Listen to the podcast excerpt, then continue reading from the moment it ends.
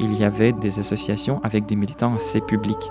Mais quand, fin novembre, on a annoncé que la Cour allait euh, bannir le mouvement LGBT comme extrémiste, évidemment, ça a mis en danger parce que pour la coopération avec une organisation extrémiste, les, personnes risquent jusqu'à 10 ans en prison. Et c'est une menace qui est assez réelle. Et toute personne qui a un drapeau arc-en-ciel euh, dans la description de son compte Instagram ou Facebook risque d'aller en prison euh, juste pour ce petit drapeau.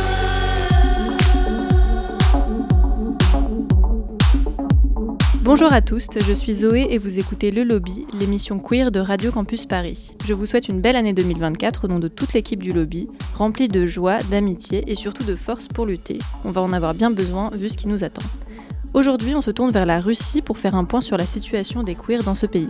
Fin novembre 2023, la Cour suprême russe a banni le mouvement international LGBT et ses filiales pour extrémisme, légitimant ainsi une répression envers les communautés concernées et les militants militantes qui défendent leurs droits.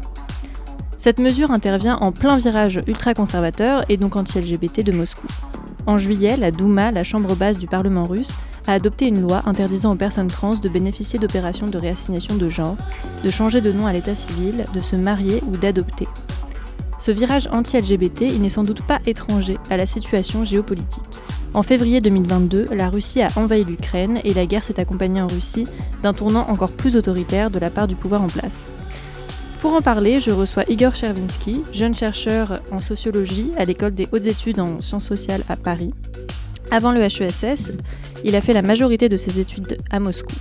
Il est également membre de SAVA, une association fondée en juillet dernier qui a pour but d'aider les migrants et migrantes LGBT en France, plus précisément ceux originaires des pays est-européens, caucasiens et centra-asiatiques. On en parle tout de suite. Bonjour Igor, merci d'avoir accepté de venir à notre micro. Bonjour Zoé, merci de m'avoir invité. À l'heure où nous parlons, la guerre a toujours lieu en Ukraine, et ce depuis que le président russe Vladimir Poutine a donné l'ordre d'envahir l'Ukraine le 24 février 2022. Il s'agit là de l'une des plus graves violations de l'ordre de sécurité européen depuis des décennies. Par cette décision, la Russie a bafoué le droit international, et en particulier la Charte des Nations Unies. Igor, tu as fui la Russie peu après cette annonce. Tu as d'abord été en Turquie, puis tu es arrivé en France. Est-ce que tu peux nous dire pourquoi tu as décidé de quitter la Russie? Euh, Première chose qu'il faut dire, c'est que au moment où la guerre euh, a été déclenchée par Poutine, on ne savait pas ce qui allait arriver. À titre personnel, j'anticipais la mobilisation générale, la fermeture des frontières, l'introduction de l'état de guerre. Et moi, euh, je suis citoyen à la fois ukrainien et russe et je ne voulais pas en aucun cas être envoyé au front pour faire la guerre contre euh, le pays où j'ai été né. J'ai quitté la Russie le 26 février 2022, donc mhm. deux jours après euh, le début de la guerre. Mhm. mais la, le moment décisif est venu le 30 septembre 2022 quand Poutine a annoncé la mobilisation dite partielle. Et c'est à ce moment-là que la police et euh, les commissaires militaires ont commencé à arrêter les jeunes hommes et les hommes dans les rues, illégalement parfois, en retirant leur passeport pour les voyages à l'étranger et en leur euh, amenant dans les bureaux de conscription militaire pour euh, les envoyer au front. mais c'est à ce moment-là qu'il y avait de grandes queues près des frontières russes, que les billets d'avion euh, coûtaient à peu près 2000 euros pour partir euh, en Turquie ou au Kazakhstan, par exemple. C'était le moment d'exode très, très important après le début de la guerre. Euh, les personnes LGBT sont très marginalisées y compris économiquement, ce qui fait que nous avons très peu de ressources financières, surtout les personnes trans qui se voient refuser les postes pour partir et pour pouvoir euh, s'offrir euh, une meilleure vie quelque part à l'étranger. Et du coup, ton travail de recherche, il porte sur la situation des personnes euh, queer LGBT en Russie. on imagine que quand tu étais encore sur place, c'était difficile de mener ton enquête sur le sujet. Est-ce que tu peux nous expliquer sur quoi portaient tes recherches précisément? Il faut dire que j'ai commencé à la recherche en novembre 2021.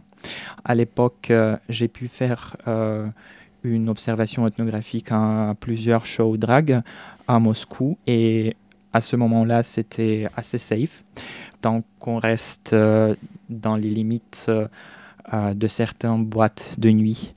Et il faut dire qu'à l'époque, je faisais mon première année de master à l'école des autres études en sciences économiques, Higher School of Economics, qui euh, était à l'époque le dernier îlot de liberté académique en, Russie. Et aujourd'hui, un tel projet de recherche ne serait plus possible en Russie et même à cette université. Là, j'ai fait une étude de 25 associations LGBT russes basées sur principalement des entretiens qualitatifs que j'ai menés avec les, euh, les, dirigeants et les bénévoles de ces associations à distance, donc via Zoom euh, et via d'autres euh, services. et que, qui, et ces dirigeants étaient à la, Certains parmi eux étaient déjà en exil en Europe ou dans d'autres pays à l'étranger. Certains d'entre eux étaient toujours en Russie et continuaient à travailler. Ce qui était difficile, par contre, c'est de euh, retrouver de la confiance des militants euh, pour leur convaincre que je ne suis pas un membre de KGB, de FSB, que je ne suis pas un policier mm. et que je veux vraiment faire de la recherche. Et en même temps, de garder l'anonymat, de ne pas divulguer les résultats de recherche. Euh, parce que ça peut mettre en danger les militants, euh, ce qui est d'autant plus vrai euh, maintenant après la reconnaissance du mouvement LGBT comme extrémiste. Est-ce que tu dirais que tes activités militantes, ou du moins même ta... le fait que tu sois ouvertement euh, gay en Russie, était une menace directe pour ta sécurité? Je dirais que oui, parce que il y a plusieurs fois, quand je me promenais euh, en se tenant par la main avec mon ancien petit ami, quand on avait des, euh, des cheveux colorés par exemple, euh, on, on, était agressé physiquement dans les rues, on était agressé verbalement, on était injuré. je dirais que juste le fait d'être visiblement gay en Russie, euh, même il y a deux ou trois ans, était euh, une forme de militantisme euh, quotidien, ce qui n'était pas du tout le cas il y a 15 ans ou il y a 20 ans. après la chute de l'URSS, il y avait pendant une quinzaine d'années une libéralisation des mœurs. Les sondages sociologiques montraient que les gens devenaient de moins en moins homophobes et en même temps, on voyait de plus en plus apparaître les associations, les médias LGBT. Euh, mais après l'arrivée de Poutine euh, au troisième terme, en 2012, il a choisi euh, un agenda ultra conservatif qu'il a déployé encore plus après l'invasion en Ukraine. La stratégie de Poutine de homophobie politique, elle n'est pas du tout spécifique pour la Russie. On la retrouve en Hongrie chez Orban, mm. on l'a retrouvée en Pologne, en Turquie, euh, dans pas mal de pays euh, africains, etc. Le lobby sur Radio Campus Paris. Est-ce que tu dirais que euh, l'homophobie d'État en Russie, elle a culminé du coup avant l'invasion en Ukraine en 2013 avec l'adoption de la loi fédérale qui interdisait la propagande gay? Est-ce que concrètement tu peux nous dire comment cette loi a été utilisée? Oui, donc il faut distinguer deux euh, lois sur la propagande.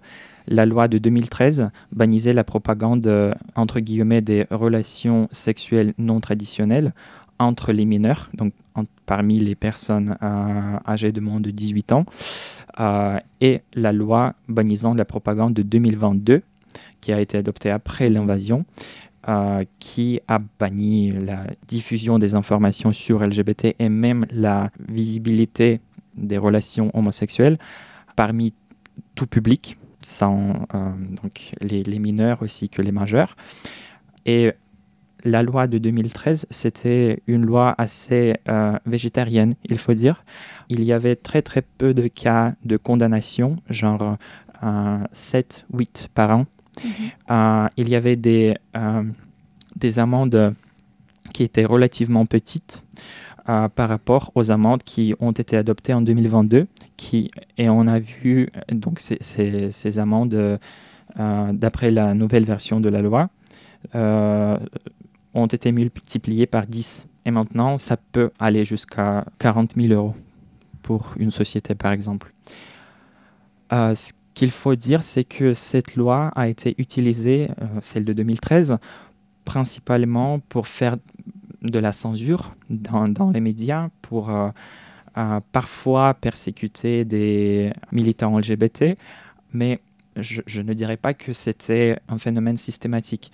Par contre, avec la nouvelle loi après le début de la guerre, on a vu beaucoup d'amendes contre les sociétés de médias comme par exemple les plateformes de films, euh, les chaînes de télévision, les, euh, les radios, les maisons d'édition, les librairies, euh, ce qui était une sorte de motivation pour eux. C'était une démarche de créer une motivation, de cesser de produire, de publier, de diffuser la littérature, mmh. les films, la musique qui euh, mentionnait euh, les relations homosexuelles et la queerness en général. Hmm. Et il faut dire que cette loi a été utilisée euh, dans beaucoup de contextes différents. Je parle de la loi contre la propagande LGBT de 2022, comme par exemple euh, contre les travailleurs, travailleuses de sexe. Mm. Euh, il y avait, moi j'ai étudié des cas juridiques, j'ai analysé les décisions de, de la Cour euh, russe, là où on pouvait lire dans le procès verbal qu'un policier a ouvert un site web de rencontre et a commencé à contacter les travailleuses de sexe trans et à les inviter et puis, quand il venait, il venait avec ses collègues et il faisait un procès verbal et il interpellait ces travailleuses de sexe euh, pour la propagande trans. Euh, il y avait aussi un cas où un enseignant, euh, un ressortissant d'Allemagne, a été expulsé de Russie pour la propagande LGBT. Ce qu'il a fait, il a contacté un homme majeur dans une application de rencontre hors net. Et donc, euh, cet homme qui l'a contacté s'est avéré un, un Silovic, donc un, policier euh, sous cachette, qui a témoigné comme quoi cet homme euh, faisait de la propagande LGBT dans un chat privé, ce qui est complètement absurde. Et on ne voit pas de cas comme ça systématiquement, mais je dirais que ces cas les cas contre les travailleuses de sexe euh, trans, contre les euh, étrangers, surtout les étrangers ressortissants des pays occidentaux, euh, témoignent d'une certaine volonté politique mm. de faire un lien entre une sorte de dégradation des mœurs, l'Occident, l'ennemi intérieur, et représenter la communauté LGBT comme euh, un cheval de Troie de l'Occident qui veut détruire la société mm. russe de l'intérieur. Et donc, le, Poutine euh, se vend comme un antidote, comme le, grand sauveur qui va, qui va venir et sauver la population, les, Russes de cette menace. Et est-ce que malgré tout en Russie, il y a des personnalités queer qui, arrivent à émerger ou qui peuvent euh, apporter un peu d'espoir aux communautés sur place? Ou maintenant c'est plus du tout euh, possible? Euh, C'était possible avant la loi sur, euh, avant la reconnaissance par la Cour suprême de la communauté LGBT, de, du mouvement LGBT comme extrémiste, parce que avant il y avait des militants assez publiquement visibles, mhm. comme Jan Dvorkin. C'est un militant, un fondateur d'une asso trans qui s'appelle Centre T. Euh, il y avait euh, des, associations régionales comme Mayak, qui se trouvait à Vladivostok, à l'est de, Russie. Puis euh, dans d'autres villes comme Yekaterinburg, comme Arkhangelsk, Saint-Pétersbourg, il y avait des associations avec des militants assez publics. Mais quand, fin novembre, on a annoncé que la Cour allait euh, bannir le mouvement LGBT comme extrémiste, évidemment, ça a mis en danger parce que pour la coopération avec une organisation extrémiste, les, les personnes risquent jusqu'à 10 ans en prison et c'est une menace qui est assez réelle. Et toute personne qui a un drapeau arc-en-ciel euh, dans la description de son compte Instagram ou Facebook risque d'aller en prison euh, juste pour ce petit drapeau. Mm. Euh, il faut dire que cette loi sur extrémisme a été avant utilisée contre les structures de l'opposant russe Alexei Navalny en 2021. et lui, il est emprisonné depuis déjà presque trois ans. Et une des, une des allégations, c'est la création d'une organisation extrémiste qui s'appelle euh, euh, Fondation Anticorruption. Euh, et il faut dire que les lois russes fonctionnent de sorte que si une loi est adoptée, il faut forcément que quelqu'un soit poursuivi après l'adoption de la loi dans quelques mois à venir. Donc, je ne doute pas qu'on verra des cas contre les militants LGBT, contre les personnes qui sont liées à, la communauté euh, en Russie d'ici six mois, malheureusement. Est-ce que euh, tu as connaissance de, par exemple, d'actions euh, de la part d'associations à l'international qui, pour venir en aide à ces associations russes ou à ces personnes ou... Oui. Ouais. Il, il, existe une grande communauté russophone des personnes LGBT en France et en Allemagne. Et en Allemagne, il, y a deux associations, Quartira euh, et Equal Post qui euh, ont récemment lancé une pétition demandant euh, le Parlement allemand d'ouvrir le 23e paragraphe, c'est-à-dire les visas pour pouvoir venir et demander une autorisation de, séjour, en titre de séjour, pour des raisons humanitaires. Euh, donc, ils ont demandé euh, d'ouvrir euh, cet article 23 pour les personnes trans. ils ont pu collecter 14 000 signatures à peu près, mais il fallait 50 000 pour, pour que ça puisse être considéré au Parlement. Et nous, en France, chez Sava, on essaie de coopérer avec le ministère des Affaires étrangères pour euh, faciliter la délivrance des visas à des personnes euh, russophones, des ressortissants des pays est-européens, caucasiens, centra-asiatiques. Est-ce que du coup, euh, juste tu peux nous, nous parler de l'association Sava, qui a été fondée l'année dernière et dont tu es membre? Est-ce que tu peux nous, nous raconter sa naissance et comment vous vous organisez? Oui, nous sommes on s'est rencontré avec euh, l'autre cofondateur qui s'appelle Théo au Pride des banlieues à Saint-Denis le 3 juin 2023. Euh, moi, j'étais avec une grande pancarte euh, Help Russian LGBTQ people fight Putin's fascist regime. et j'invitais à faire des dons à deux assos trans et, LGBT. et donc lui, il m'a dit salut en russe, privet donc, on a eu cette idée de créer une asso pour les russophones, pour les ressortissants des pays est-européens. Et peu à peu, on a pu trouver d'autres personnes. Nous sommes quatre maintenant dans le bureau et il y a une dizaine de bénévoles. Euh, nous avons été bien euh, soutenus par euh, une autre asso qui s'appelle Urgence Homophobie par les collègues qui, travaillent, là-bas et aussi par le centre LGBT Île-de-France.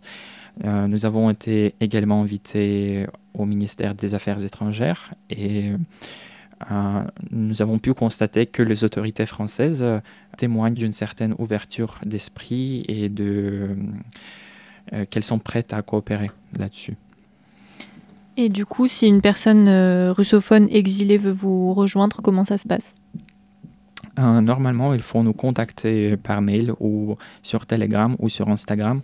Mais il faut dire que, euh, vu à partir de, de la fin du mois de novembre, nous sommes énormément sous l'eau, nous sommes énormément surchargés de travail. Et on prend beaucoup de temps pour répondre à, des demandes parce que nous sommes tous bénévoles et euh, malheureusement, euh, il y a très peu de ressources qu'on peut consacrer à, à ce projet, euh, et ce qui cause bien évidemment des symptômes de burn-out chez à peu près tout le monde. Voilà. Mais nous sommes ravis de voir des bénévoles russophones et francophones et anglophones parmi nos membres. on travaille en accompagnant les gens en les préparant à, des, à des interviews au sein de, de l'OFPRA. on aide à rédiger les, le dossier bleu. on, parfois, s'il y a des demandeurs d'asile qui, descendent à l'aéroport Charles de Gaulle, on va, on aller chercher. On, on, on aidait jusqu'à fin décembre avec hébergement grâce à nos partenaires Quartira. Euh, hébergement d'urgence qui allait jusqu'à 14 jours.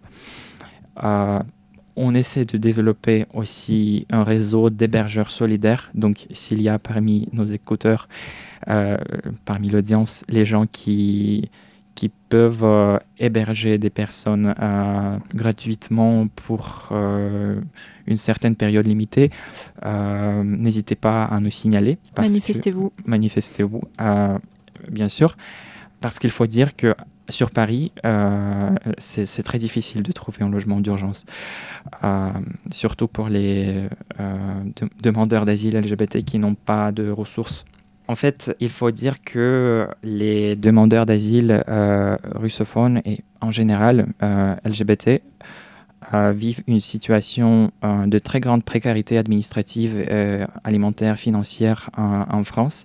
ils, vivent une forte isolation sociale. souvent, ils souffrent de barrières linguistiques qui les empêchent de communiquer avec le, monde extérieur.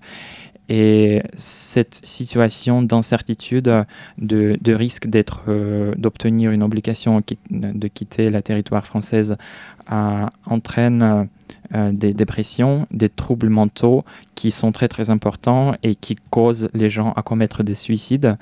Et cette année, on a appris sur trois cas de suicide de, jeunes Russes dans les camps euh, pour les réfugiés aux Pays-Bas.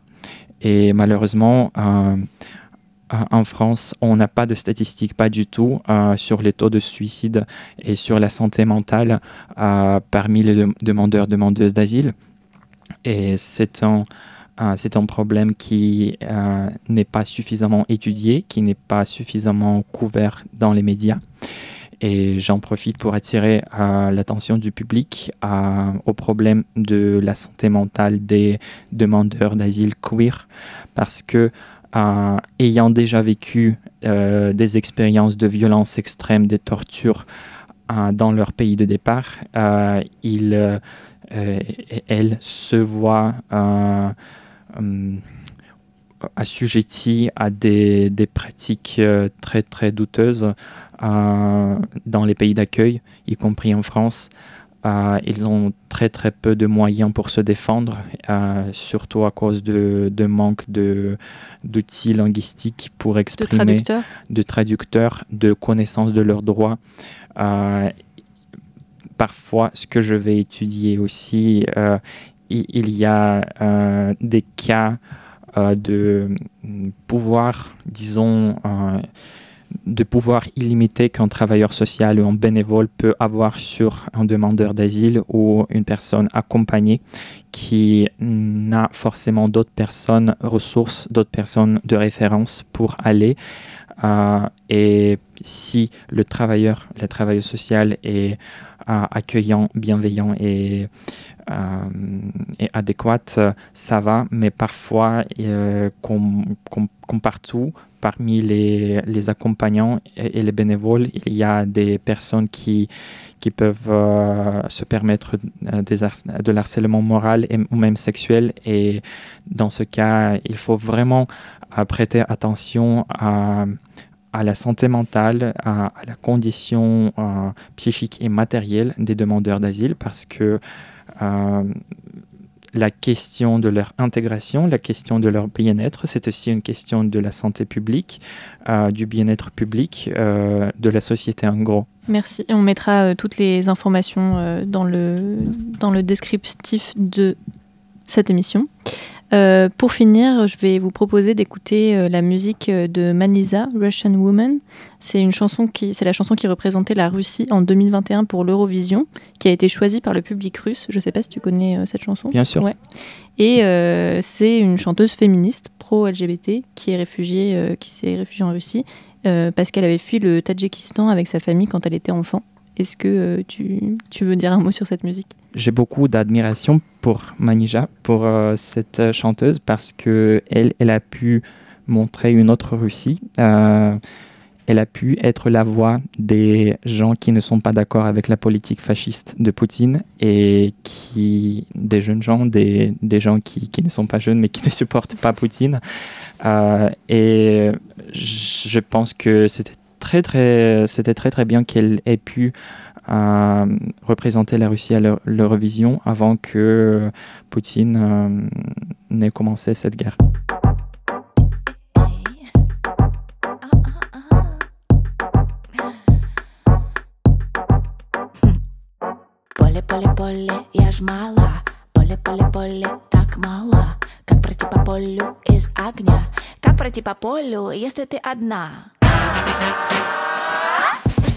ручечки, ручки.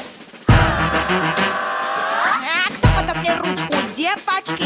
Испокон веков, с ночи до утра, с ночи ночи ждем мы корабля, ждем мы корабля, очень-очень с ночи до утра, ждем мы корабля, ждем мы корабля. А чё ждать? Встала и пошла.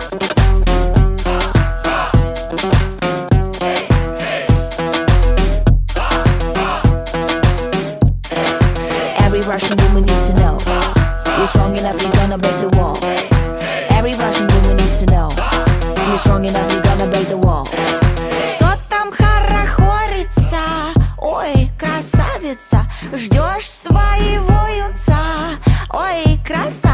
красавица, тебе уж за 30 Алло, где же дети? Ты в целом красива. Но вот похудеть бы на день подлиннее. На день покороче. Росла без отца, делай то, что не хочешь. Ты точно не хочешь, не хочешь, а надо. Послушайте, правда, мы с вами не стадо. Вороны, пиш-пиш, прошу, отвалите.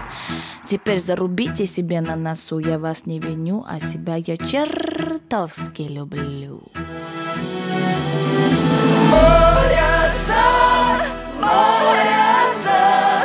все по кругу.